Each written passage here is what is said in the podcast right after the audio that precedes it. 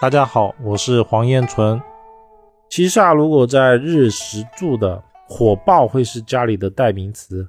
女命日坐七煞呢，恋爱机会很多，但是也代表感情不稳定，起起伏伏，分分合合。尤其是女命年月如果有七煞，有一个就可以了。日又碰到七煞，当事人呢婚前一定有多段感情。然后也一定都是吵吵闹闹，然后最后分分合合的结束，一直找到现在的对象。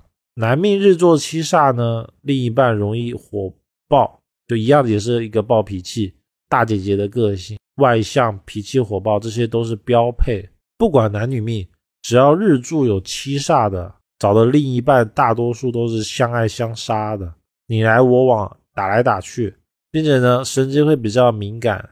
情绪起伏大，尤其是七煞又被生的，比如说八字里面年月时又出现了财星，财星会生七煞，让七煞的状态变得更强。这种时候就代表七煞无节制，配偶就很容易无理取闹。如果八字里面有食伤来帮助他治了七煞呢，往往代表的是他虽然火爆，吵架归吵架，我们闹归闹，但是呢。吵完了以后，还能坐下来好好的讨论一下刚才是什么情况，要怎么样把它解决比较好。这就是七煞有碰到好的星帮扶的时候，跟碰到了拖后腿星的时候的区别，它的差异其实是非常大的。食神这个东西呢，它一定要综合的去考虑。七煞如果出现在石柱，往往呢代表子女的数量不会太多。而且看七煞在石柱的时候，一定要先看他的石柱有没有制。什么叫制呢？有食伤叫制，有印星叫制。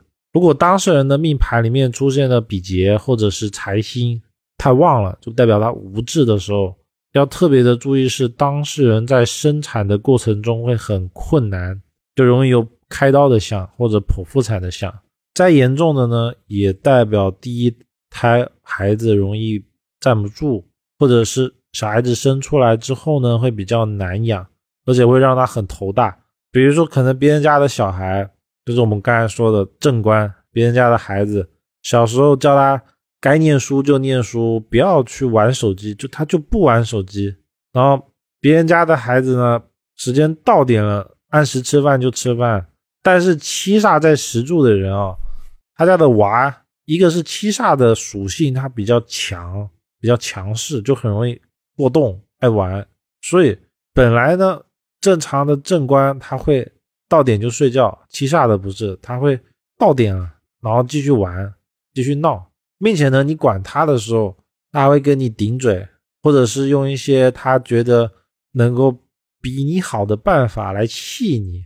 这也是为什么很多七煞在石柱啊，只要没有治的，往往大部分父母的头都很大。非常的头痛，因为管不动，真的是管不动。这个优点呢，其实也有，其实就是当事人的小孩子自主能力比较强，事业呢一般也会比较不错，只要有智的都不错。如果无智的，要小心那个小孩可能会冲过头。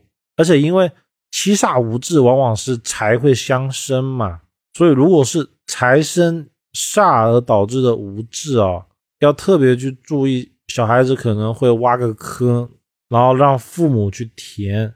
就比如说他可能会闯祸，而这种闯祸呢是需要花钱去解决的，这就叫财生煞无智，就会有这么一个相。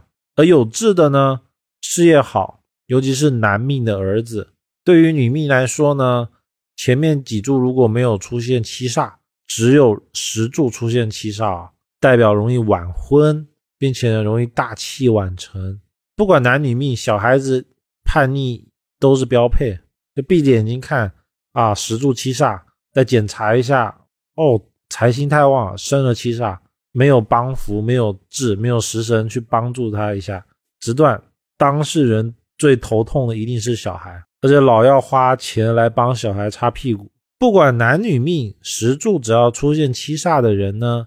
五十五岁以后都要注意自己的身体健康状况，容易会有一劫。以上呢就是七煞无智主要会形成的一个相。有志的呢，刚才讲的那些比较不好的就会消失，像刚才说的身体啊，或者是生育困难的这些问题就会慢慢的消失掉。因为其实哦，有志的七煞也可以理解成在生活上会遇到相应的贵人来帮扶他，来帮他解决这种头痛的状态。如果翻译成我们现代的语言哦，就是这个娃，我自己管不了，但是请别人管，就会管得非常的好。大体就是这么个状态。